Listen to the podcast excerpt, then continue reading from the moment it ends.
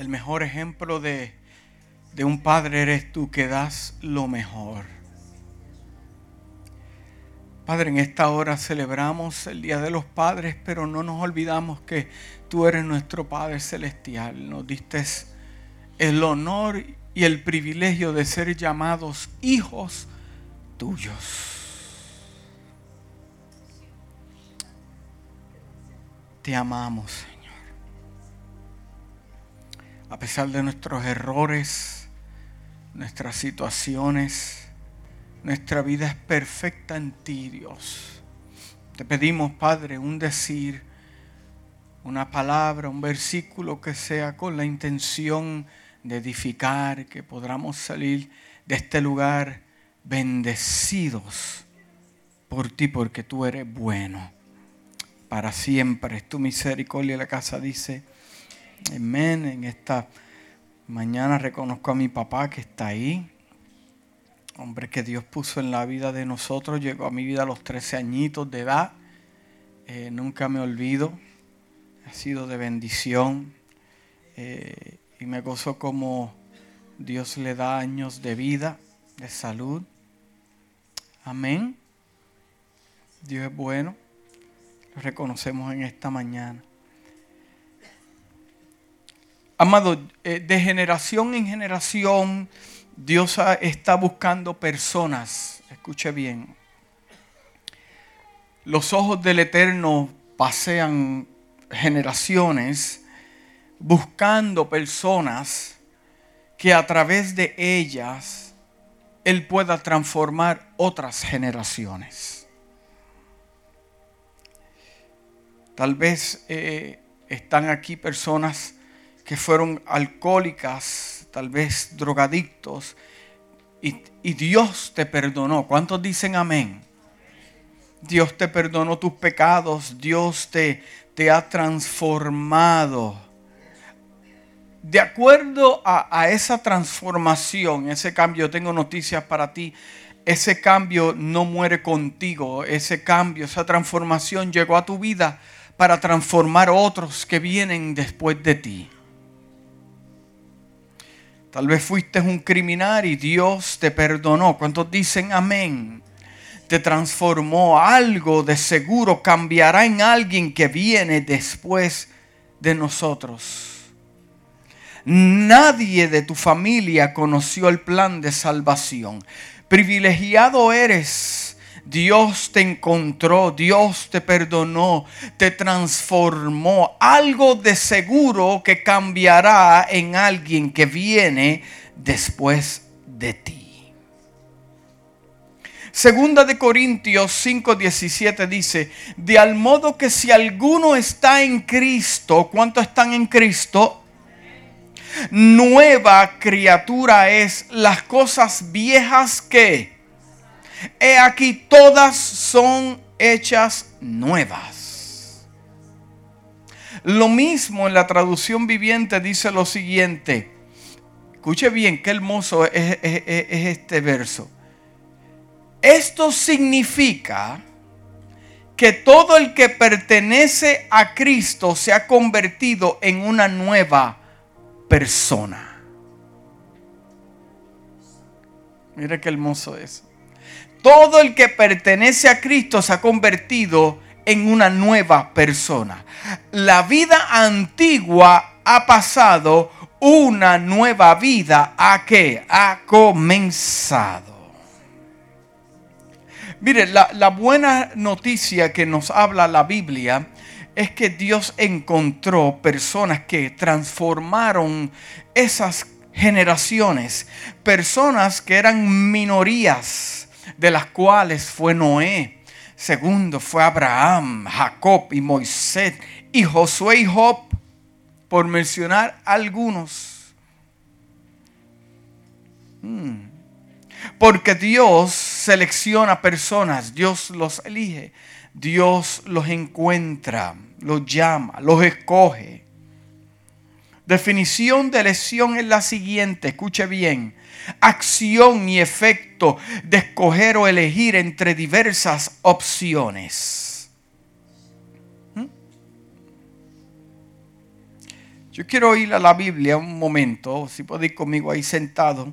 En Josué 24:15 dice, en la traducción viviente, wow, me encanta esta versión, dice, pero si te niegas a servir al Señor, elige hoy mismo a quién servirás. Josué le está diciendo al pueblo ya en sus últimos años, si no le vas a servir al Señor, elige hoy mismo. Josué le dice dos palabras, tú tienes que decidirte. Josué le dice al pueblo, tú tienes que decidirte, you need to make a choice. Y no solamente make a choice, you have to make a choice now. Josué le dice al pueblo, toma una decisión y la tómala hoy, porque Josué entiende eh, entendiendo el trasfondo de Josué, entiende que él se encontraba en un lugar por las decisiones que tomó cuando era joven. Y por eso Josué puede hablar este tipo de lenguaje. Dice, ¿acaso optarás por los dioses que tus antepasados sirvieron del otro lado del Éufrates? ¿O prefieres a los dioses de los amorreos en cuya tierra ahora vives. En cuanto a mí mi familia, nosotros serviremos al Señor. Mira lo que dice Josué. Josué le dice, o vas a continuar sirviendo a los dioses de tu pasado, de tus antepasados, de lo que tal vez te enseñaron culturalmente, o le vas a servir a los dioses en la tierra que te encuentras hoy, pero a alguien vas a servir. Mire qué poderoso eso. A alguien vas a servir. No importa la decisión que ustedes tomen, yo quiero que ustedes entiendan que yo y los míos vamos a servir al Señor. Eso es una decisión que tomó Josué. Me gusta la versión en inglés contemporáneo que dice, pero si no quieres adorar al Señor, entonces elige aquí y ahora aquí y ahora. Dile que está a tu lado, aquí ahora. ¿Adorarás a los mismos ídolos que adoraron tus padres? O como vives en una tierra que una vez perteneció a los amorreos, tal vez adores a sus dioses. No lo haré mi familia. Escuche bien, no lo haré con mi familia. Y yo y ellos vamos a adorar y vamos a obedecer a Dios.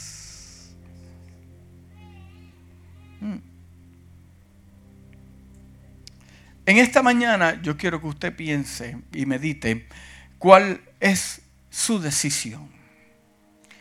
Su decisión no mañana, su decisión hoy. ¿A quién ha decidido usted adorar? ¿Quién ha decidido usted traer a su casa?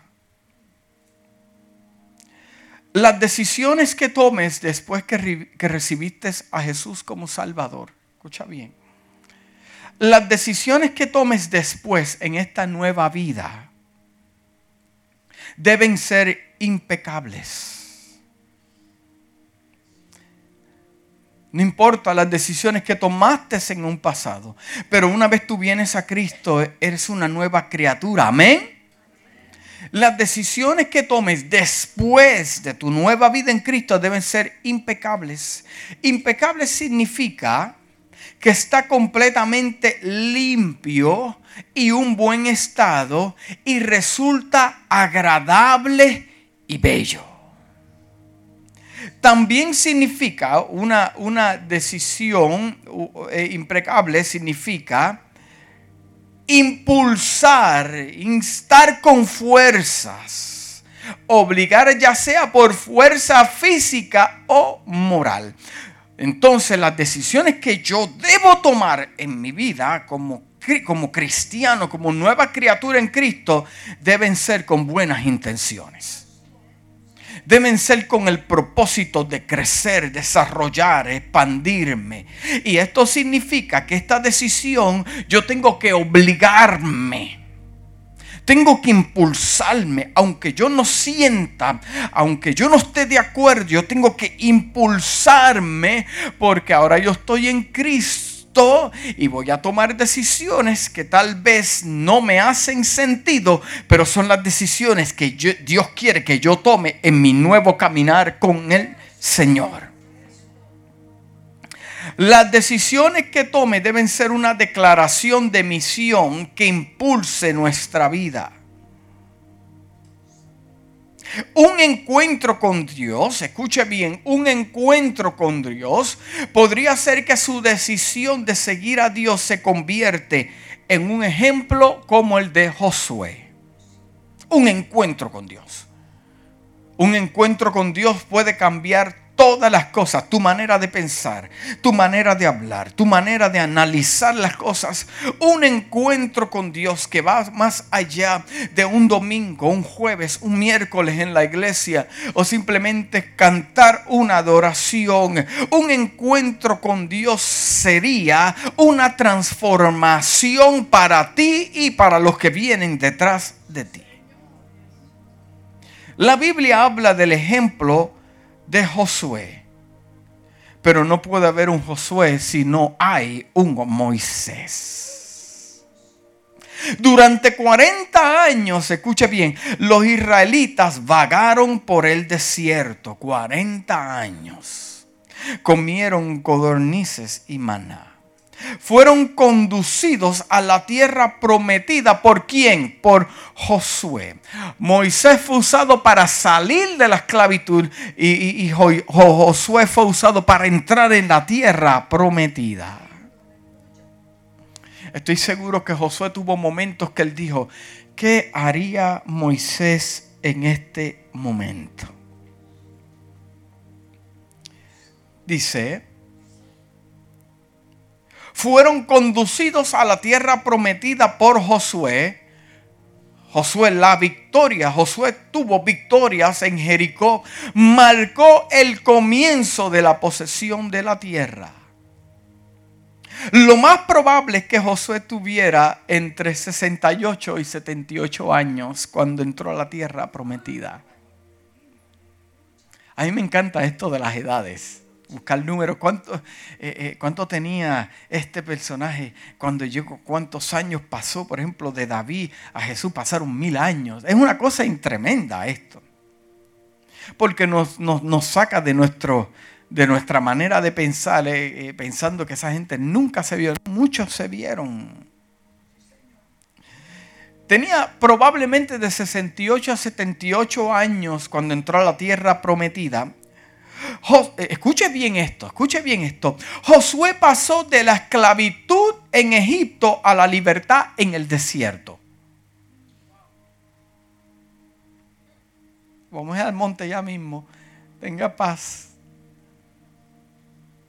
Josué pasó de la esclavitud en Egipto a la libertad en el desierto. ¿Cómo, cómo me puedes explicar de que Josué eh, es libre en un desierto. Porque los desiertos son para aprender y no duran toda la vida. Es un lugar de transición. Esclavo estabas cuando estabas en Egipto, en el pecado, allá. Pero no importa lo que tú estés pasando ahora, la realidad de esto es que tú eres libre. No importa en qué desierto te encuentres. Eh, eh, mire, eh, escuche bien lo que le voy a decir de Josué. Yo he predicado muchos mensajes de Josué, pero nunca había leído y recibí de Dios lo que le voy a decir ahora. Usted sabe que Josué nació en Egipto. No solamente Josué nació en Egipto, Josué nació siendo esclavo. Esclavo. El nombre de Josué significa Jehová es liberación. ¿Cómo me pueden llamar a mí liberación cuando soy un esclavo? ¿Cómo mis padres me pudieron llamar a mí liberación cuando yo soy un esclavo? Lo que usted no entienda ahora, lo entenderá después. Tal vez Dios te dio una palabra en el lugar donde te encuentras y tú dices, pero la palabra que Dios me dio, el nombre que Dios me dio, no tiene que ver con nada donde yo me encuentro, pero no es donde te encuentras, es a donde te diriges. El enemigo, Padre, en esta mañana, escúchame bien, te va a atacar no, no, no porque tú eres perfecto o eres perfecta, te va a atacar porque Él sabe hacia dónde te diriges. Lo que está a tu alrededor no dicta lo que viene en tu presente. Puede ser que tú te encuentres en un lugar que las cosas no hacen sentido, los números no suman ni restan, pero Dios te puso un nombre porque te encuentras te enfrentas a algo en el futuro, liberación. Liberación, nacido como esclavo, tratado como esclavo, golpeado como esclavo, comiendo como esclavo. Pero cuando Dios lo miraba de los cielos, decía, mm, mm, tú eres el que vas a entrar. Yo quiero decirte algo que Dios conoce tu, pasado, presente y futuro. Tu pasado no le interesa, tu presente te debe interesar a ti, pero Él está encargado de tu futuro.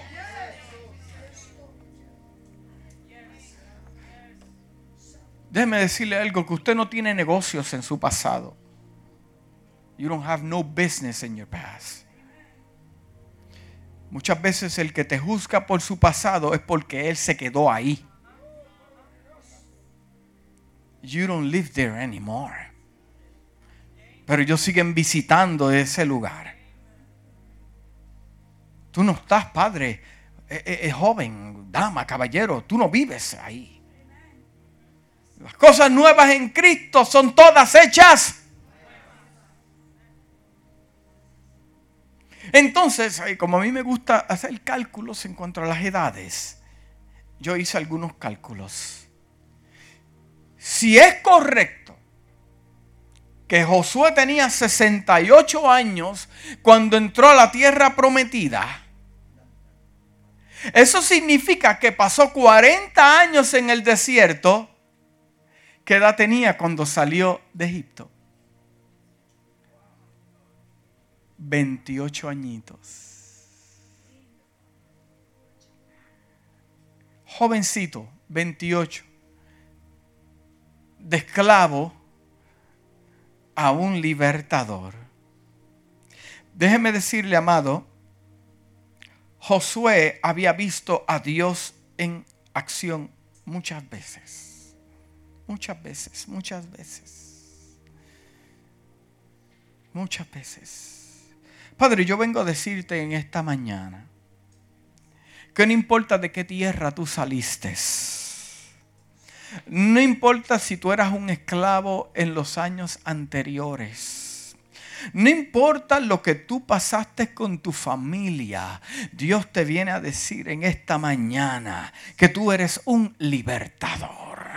Tú eres un libertador, un libertador. Tal vez naciste esclavo, tal vez estuviste caminando con esclavos, pero ahora tú eres libre en Cristo.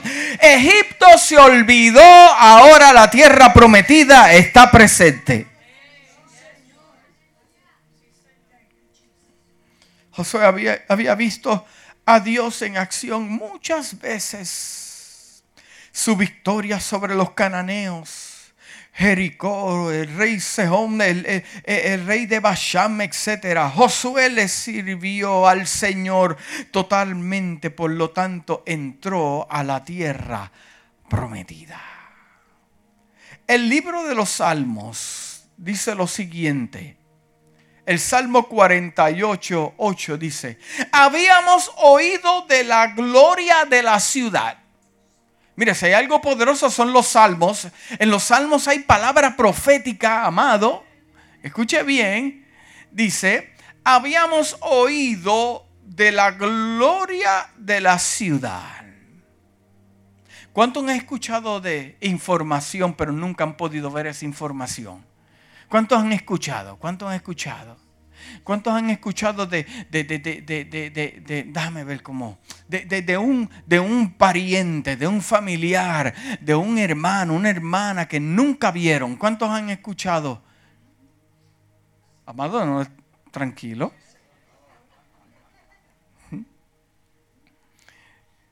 No es lo mismo escucharlo que, que escucharlo y verlos. Mira lo que dice el Salmo. Habíamos oído de la gloria de la ciudad, pero ahora la hemos visto en persona. Miren qué salmo poderoso. Habíamos escuchado de que Dios nos iba a llevar a algún lado. De que Dios había escogido algo hermoso para nosotros, mi generación, nuestra descendencia. No vamos a morir siendo esclavos pero ahora la hemos visto en persona. La ciudad del Señor de los ejércitos celestiales es la ciudad de nuestro Dios. Él hará que sea segura para siempre.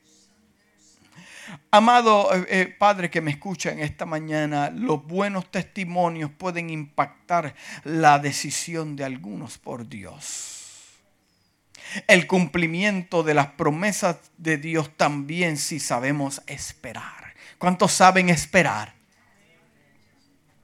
Mm. Lo que hemos visto o experimentado debería impulsarnos. Escuche bien, lo que usted ha visto en su vida, que ha visto a Dios operar en el pasado, debería impulsarlo, motivarlo, activar su fe. Muchos se quedan en lo que han escuchado, pero otros han visto. Si estas cosas, si estas dos cosas, eh, el ver, el escuchar como el ver, se llegan a conectar, nadie te podría engañar o confundirte y sacarte de tu propósito. Porque dice, yo he escuchado de Dios, yo he escuchado los mensajes de Dios, yo he escuchado las hermosas historias de parte de Dios, pero ahora las experimento en mi físico, mis ojos físicos, la pueden ver. Job 42, dice, hasta ahora solo había oído de ti, dijo Job. Solo ahora había oído de que existía un Dios, pero ahora te he visto con mis propios ojos. Mire, algo poderoso que cuando el escuchar de Dios y verlo a Dios se conectan, doble porción de bendición llega a tu vida porque vas a ver a Dios hasta en los detalles mínimos que nunca te imaginaste ver y todo lo que llega a tu vida es a blessing.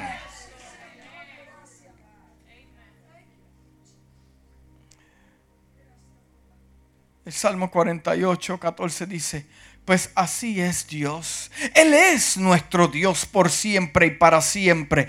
Y nos guiará hasta el día de nuestra muerte. Él nos guiará. ¿Qué, puede impulsar a una persona a, a poder decir tal declaración? Isaías 2.5 dice, vengan descendientes de Jacob caminemos a la luz del Señor. Usted ve el lenguaje de estos profetas y de estos hombres hablando de, que es importante la bendición de Jehová en su generación, hasta para los reyes la bendición de Jehová que un hijo fuese rey, pues fue, es una bendición. Un padre en una ocasión le dijo a su hijo, tus decisiones deben ser siempre heroicas. Tus decisiones siempre deben ser heroicas. En Josué 14, 12, ah, Caleb andando con Josué, caminó con Moisés, dice lo siguiente, así que dame esa zona montañosa, esta, esta gente, amado, no buscaba los llanos, buscaba las montañas. Entiende, amado, en esta mañana que cuando piensas que esa es la montaña, llega simplemente el llano de otra montaña. Dame esta zona montañosa que el Señor me prometió. Tú recordarás que mientras exploráramos este escaleba hablándole a Josué, encontramos allí los descendientes de Aná que vivían en grandes ciudades amuralladas. Pero si el Señor está conmigo, yo los expulsaré de tal tierra, tal como dijo el Señor. Y la Biblia confirma que Dios estaba con Caleb porque lo pudieron expulsar. Mire qué poderoso es la influencia de hombres que se mantienen firmes obedeciendo a Dios importa lo que digan los alrededores. Puedes tocar generaciones como la de Josué y puedes tocar generaciones como la de Caleb, que todavía después de más de tres mil años atrás, todavía en los altares, en los púlpitos, hablan de Josué y de Caleb.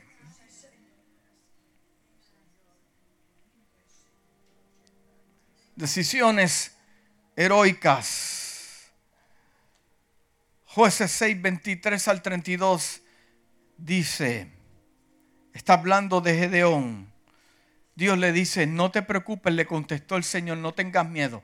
Lo que Dios le está hablando a Gedeón es, no te preocupes por lo que viene en el futuro. Miren lo que Dios le dice a Gedeón. No te preocupes, no tengas miedo. Dice, no tengas miedo, no vas a morir. Te vas a enfrentar a un ejército, pero yo estoy contigo. Estoy contigo que voy a minimizar tu ejército. Uh, eso dio fuerte a alguien. Estoy contigo que voy a, mira, mantener tu ejército pequeño. Porque de esa manera voy a mostrar mi gloria. No tu orgullo ni tus planes. Entonces Gedeón construyó un altar en ese lugar y lo llamó Yahvé Shalom, que significa el Señor es paz. Ese altar sigue en Ofra, en la tierra de clan de Abieser, hasta el día de hoy. O sea, Dios le dice a Gedeón, no te preocupes del futuro, yo te voy a decir de qué te tienes que preocupar. De tu futuro yo me encargo. Ahora, hay unas ciertas cositas que tú tienes que cambiar.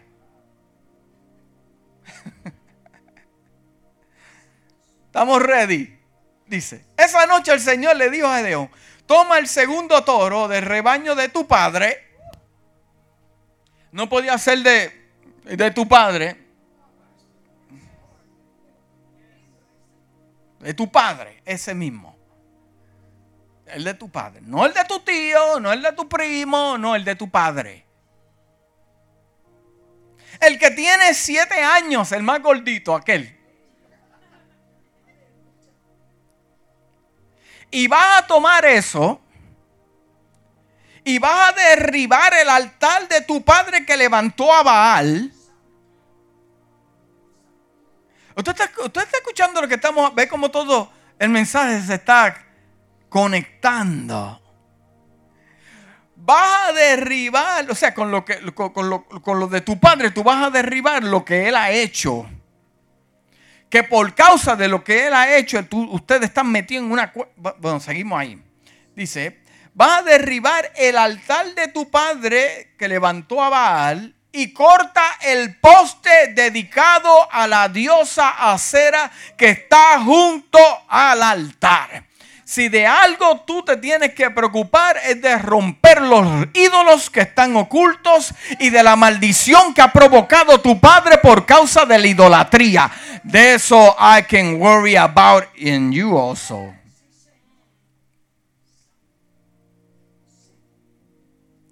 Es que no se puede construir un altar cuando hay idolatría. No se puede.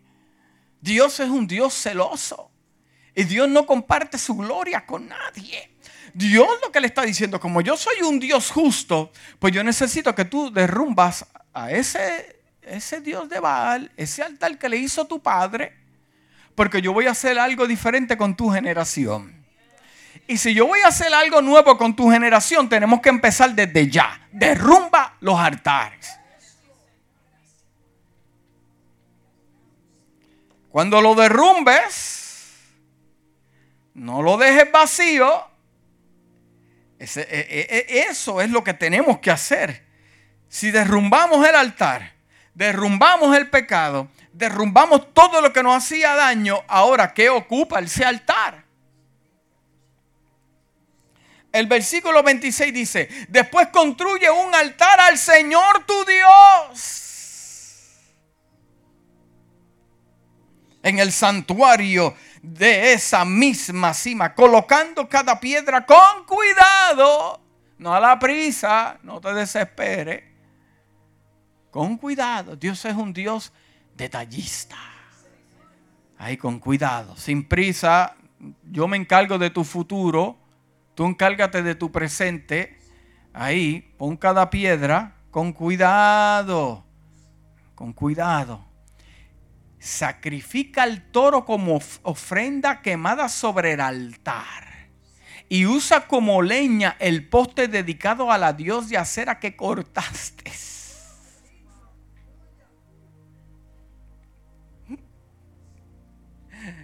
Échalo al fuego. Échalo al fuego.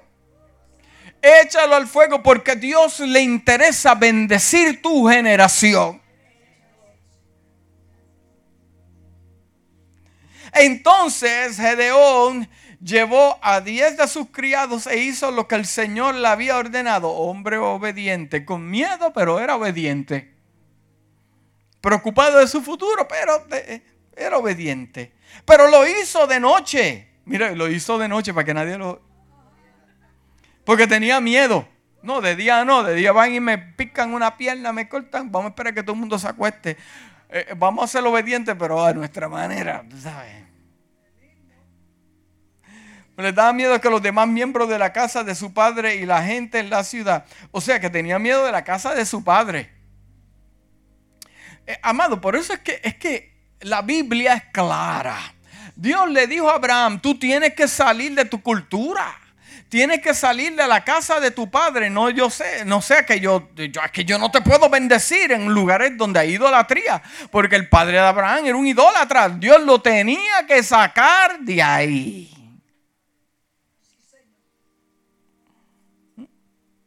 Dice, en su lugar se había construido un nuevo altar y sobre ese altar estaban los restos del toro que se había sacrificado. Los habitantes se preguntaban unos a otros, ¿y quién hizo esto? Y después de preguntar por todas las partes y hacer una búsqueda cuidadosa, se enteraron de que había sido Gedeón, el hijo de Joás. O sea, hermano Joás, te, te llevaron el toro más próspero. Wow. Eso fue eh, el hijo de. ¿Te acuerdas cuando usted era pequeñito? ¿Quién rompió el cristal? Fue el hijo de, de allá, de Juana. El hijo de Joás, el hijo de vino aquí y dañó todo esto. Mira lo que le dice, y como el padre es un idólatra, saca a tu hijo le exigieron a Joás los hombres de la ciudad. Tendrá que morir por haber destruido el altar de Baal y haber cortado el poste dedicado a la... Es que, amado, si usted quiere ver grandes cosas en el Señor, usted tiene que tomar decisiones que le cuesten, que no va a entender, que van a doler, que van a tener miedo, pero al final entiende lo que Dios te dijo al principio, no vas a morir. No importa lo que esté pasando, no importa que la gente se levante, no importa que los mismos de tu familia se levanten, Dios te dijo, no vas a morir, porque la intención de Dios es darle la victoria para marcar generaciones.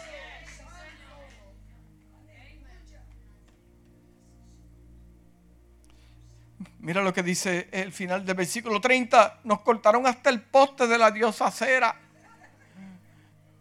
Hasta el poste cortaron ese poste. ¿Sabes cuántas lágrimas yo he derramado en ese poste? Cuántas gallinas yo he depositado en ese poste. Pero ¿de qué vale si Dios no vio esa ofrenda? Sin embargo, Joás gritó a la, a, la turba lo que, lo que enfrentaba. ¿Por qué defienden a Baal? ¿Acaso abogarán por él? Todo el que defienda su causa será ejecutado antes del amanecer. Si de verdad Baal es un Dios, que se defienda a sí mismo y destruya al que derribó su altar.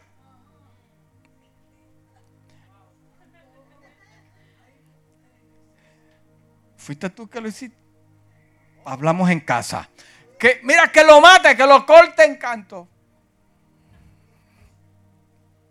A partir de entonces a Gedeón lo llamaron Jeroboal, que significa que Baal se defienda a sí mismo.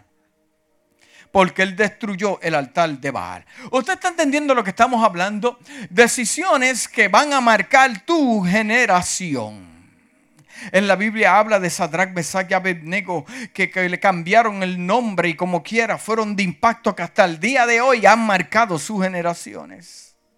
Porque, amado, lo más importante eh, eh, es lo que ocurre después del horno. En la vida de Sadrach, Mesach y Abednego, lo más importante es lo que ocurre después del fuego, del horno.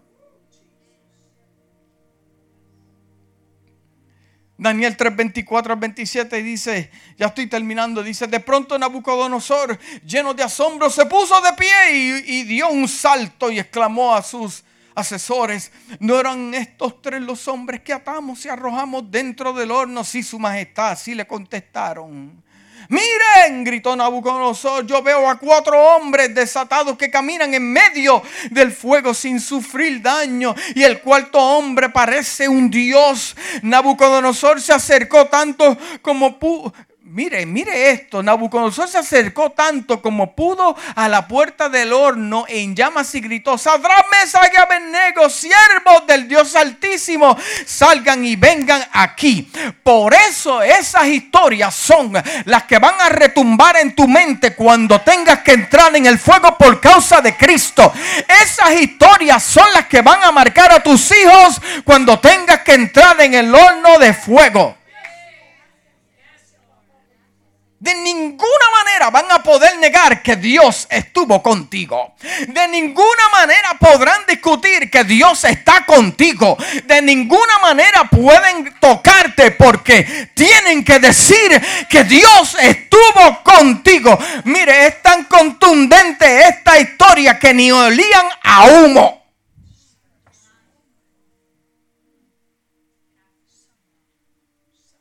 No huelían a humo.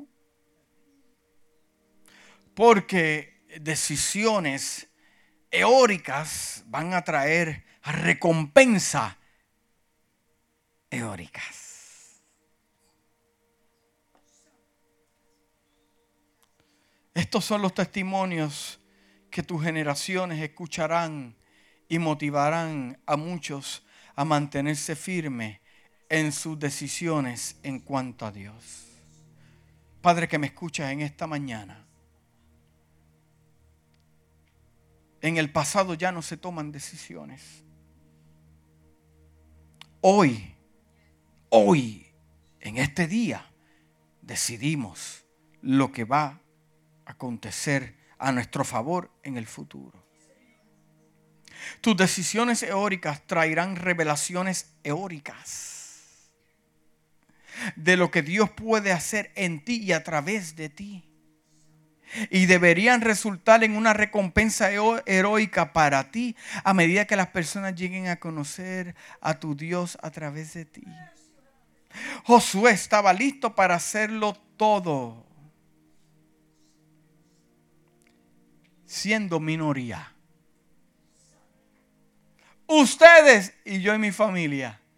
Ustedes, yo y mi familia si nadie se une, como quiera lo vamos a seguir. Sin vuelta atrás. Porque eh, Josué está diciendo, no necesitamos la aprobación de ustedes. Somos la minoría. Es que Dios trabaja con minorías, amado. Entienda eso, por favor. Por favor. Dios trabaja con minorías. No necesitamos la aprobación de ningún hombre, solo la de Dios y la de su palabra. Padre, tus decisiones deben ser optimistas, con una actitud positiva.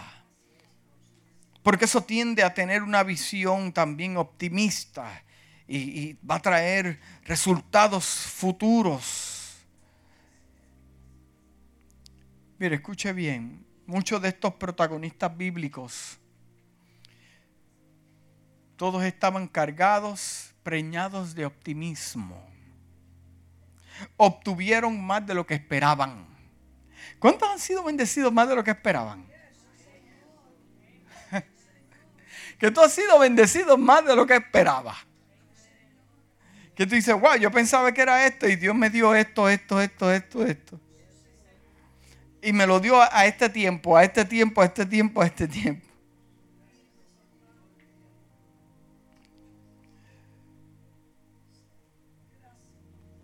Padre, debemos ser influencia ejemplar, aunque tus hijos no estén de acuerdo contigo, pero si tú estás de acuerdo con la palabra del Señor, es cuestión de tiempo que ellos también tengan que aceptar la palabra del Señor. Mira lo que dice Josué 24 al 18. Fue el Señor quien expulsó a los amorreos y a otras naciones que vivían aquí en esta tierra. Por lo tanto, nosotros también serviremos al Señor porque solo Él es nuestro Señor. Usted se dio cuenta lo que está pasando aquí. Después que Josué, mira, amado, hace falta dos valientes. Un valiente en tu casa que tú digas, no, no, tú sabes qué, yo voy a servir. Ustedes no quieren, pero yo voy a servir al Señor y decidiste no unirte al grupo al final, mira lo que dice Josué 24, 18, ellos van a ver que tú te mantuviste firme y ellos van a decir también, tú sabes que, nosotros también le vamos a servir a ese Dios. Vale la pena mantenerse firme en lo que hemos creído, no importa lo que nos diga el mundo y nuestros alrededores, al final también podemos ser de impacto. ¿Cuántos dicen amén? Mira lo que dice el apóstol Pablo, Filipenses 3:17. Amados hermanos, tomen mi vida como modelo. Mira lo que le dice el apóstol Pablo. Sabemos que, que debemos ser imitadores de Cristo, amén. Pero el apóstol Pablo dice, tomen mi vida como un modelo. No porque puede predicar bueno. Déjame explicarte lo que, lo que el apóstol Pablo está hablando aquí. No porque Dios lo usa haciendo milagros. No, no, no, no, no porque cayó un niño y, de, un piso elevado y cayó y murió. Pablo lo oró y resucitó. No, el Pablo no está hablando esto. Pablo está diciendo es, tú sabes todas las pruebas que yo he pasado. Tú sabes cuántas pelas a mí me han dado, que me han dejado por muerto. ¿Tú sabes cuántas veces a mí me han metido preso? ¿Cuántas bofetadas me han dado por causa del Evangelio? ¿Cuántas traiciones yo he tenido por causa del Evangelio? Pues tú sabes qué? Dios está en el cielo, amén, y el Espíritu, amén, pero yo estoy en la tierra. Y todavía han visto como Dios me ha librado. Todavía hemos visto como Dios me ha bendecido. Todavía me has visto como yo he estado en una barca, una tormenta y Dios me lleva al otro lado y me usa. Todavía me han visto cuando me mordió una serpiente, ¿te acuerdas? Me estaba esperando que yo me muriera están esperando que yo me muriera y caería muerto y la gente esperando y yo predicando. Pues tú sabes qué, que yo pueda ser un ejemplo para bendecir a tu vida. Sigue cantando, sigue predicando, sigue operando, sigue aconsejando, sigue exhortando que tú sabes que eres un ejemplo para alguien en tu vida. No dejes apagar esa llama en el nombre de Jesús.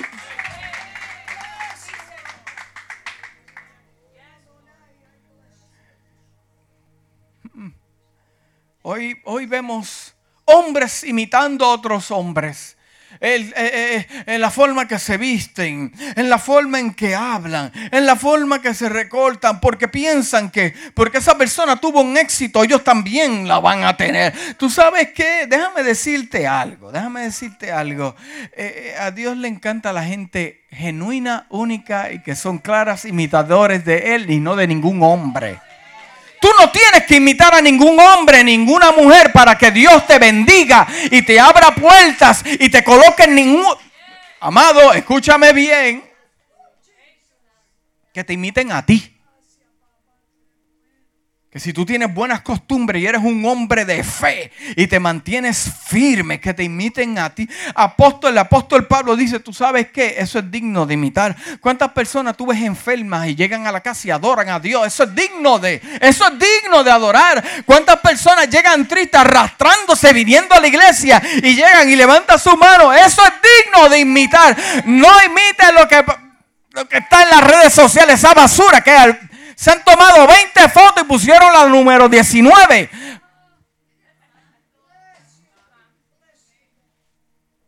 Apóstol Pablo dice, amados hermanos, tomen mi vida como un modelo y aprendan de los que siguen nuestro ejemplo.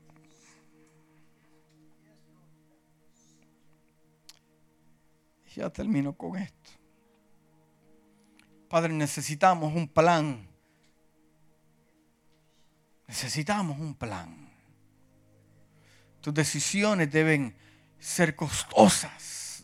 E, e, e, el, rey David siempre me, trae alegría cuando él le quería hacer un sacrificio al Señor y le dijo, yo no le voy a dar nada a Dios que no me cueste.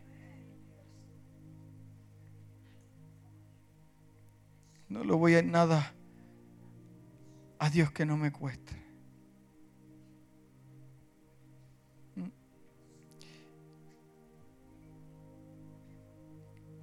Qué buen el ejemplo de Job, que a pesar de, de su conflicto, tomó decisiones en el camino. Job tomó decisiones en el camino. Dios, eh, eh, eh, Job tomó decisiones, buenas decisiones en su desierto. Escucha bien esto. Job tomó buenas decisiones cuando tenía lepra.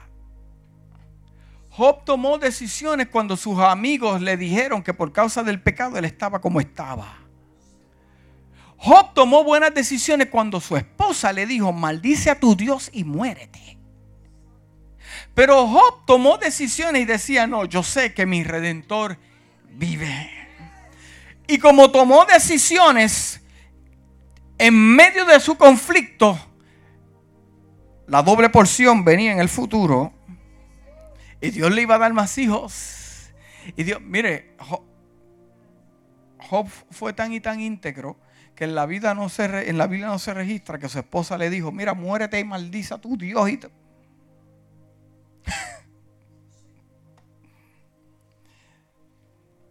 mire lo que Josué dice al final. Así asegúrense de amar al Señor su Dios. Padre, en esta mañana nuestras decisiones deben ser duraderas. Las, la elección de Josué ha perdurado hasta el día de hoy. La decisión de Job de no negar a Dios soportó la prueba y salió este hombre como un héroe para todos nosotros. Estas cosas que yo he predicado, amado, todo esto que yo he predicado, no fue de gente perfecta. Ellos no eran perfectos. Dios trató con su conflicto interno. ¿Cómo lograron llegar al otro lado, recibir doble porción, ser prósperos? Porque nunca se rindieron y tomaron decisiones. Isaías 59, 21 dice, y este es mi pacto con ellos, dice el Señor, mi espíritu no los dejará, ni tampoco estas palabras que le he dado estarán, eh, eh, que, que le he dado estarán en sus labios y en los labios de sus hijos. Tu hijo o tu hija puede decir cualquier cosa de ti, pero esa palabra no se va a apartar de que tú los criaste desde pequeño en el Evangelio. Escucha bien, mi espíritu no los dejará, ni tampoco estas palabras que le he dado estarán en sus labios y en los labios de sus hijos y de los hijos de sus hijos para siempre. Yo el Señor he hablado. ¿Ve la intención del Señor de bendecir tus hijos, los hijos de tus hijos?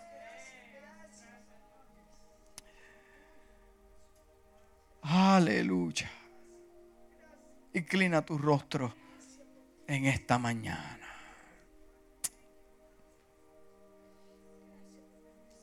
Gracias, Padre.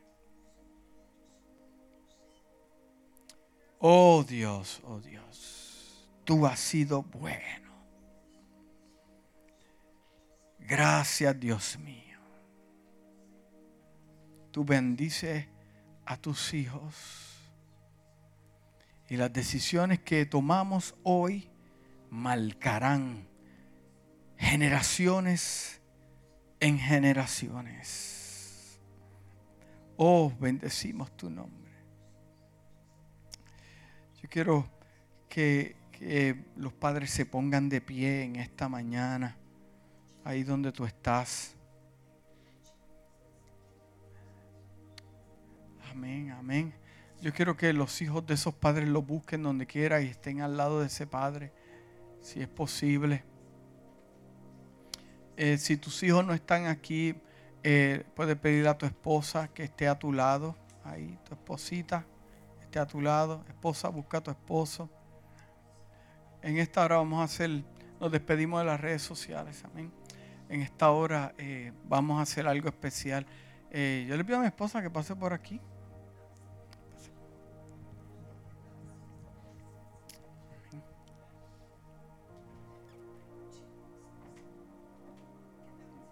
Mis perritos no pueden estar conmigo, pero